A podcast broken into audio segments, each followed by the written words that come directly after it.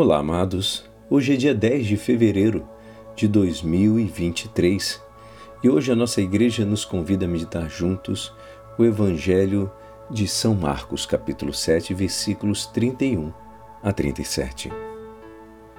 Naquele tempo, Jesus saiu de novo da região de Tiro e passou por Sidônia e continuou até o mar da Galiléia, atravessando a região da Decápole Trouxeram então um homem surdo que falava com dificuldade e pediram que Jesus lhe impusesse a mão.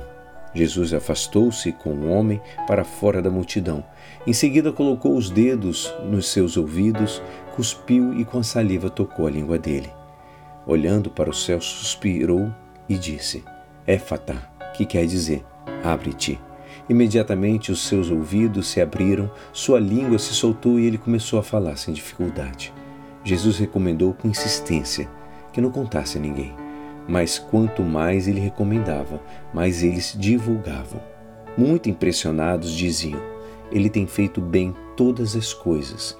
Aos surdos faz ouvir e aos mudos falar. Esta é a palavra da salvação. Amados, esta é a biografia de Jesus, feita por seus contemporâneos. Uma biografia curta e completa. Quem é Jesus? É aquele que tudo tem feito de bom, de bem. No duplo sentido da palavra, no que, no como, na substância e na maneira. É Ele que só fez boas obras e que realizou bem as boas obras de uma maneira perfeita, bem acabada. Ou seja, aquele capricho. Jesus é uma pessoa que tudo faz bem porque só faz ações boas e aquilo que faz deixa-o acabado. Ele não deixa com reticências, ele finaliza bem acabado.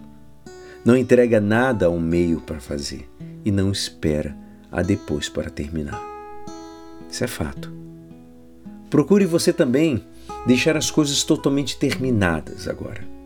A oração, faça bem feito o trato com os familiares e as outras pessoas, o trabalho, faça com capricho, o teu apostolado, a tua formação espiritual e profissional, tudo isso, faça de verdade. Seja exigente consigo mesmo e seja também exigente suavemente com quem depende de você. Não tolere trabalhos mal feitos. Deus não gosta incomodam o próximo.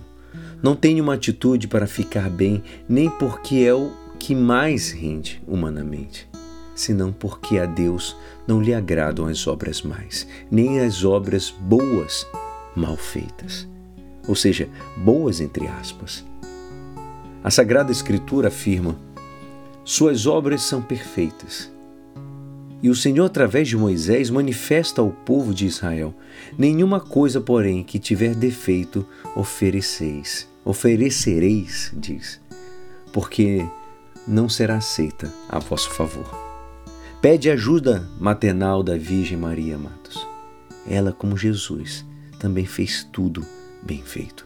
São José, Maria oferece-nos o segredo para consegui-lo. Faz o que deves e está no que fazes. E eu te pergunto: é essa a sua maneira de atuar? E é assim, esperançoso que esta palavra poderá te ajudar no dia de hoje que me despeço. Meu nome é Alisson Castro e até amanhã. Amém.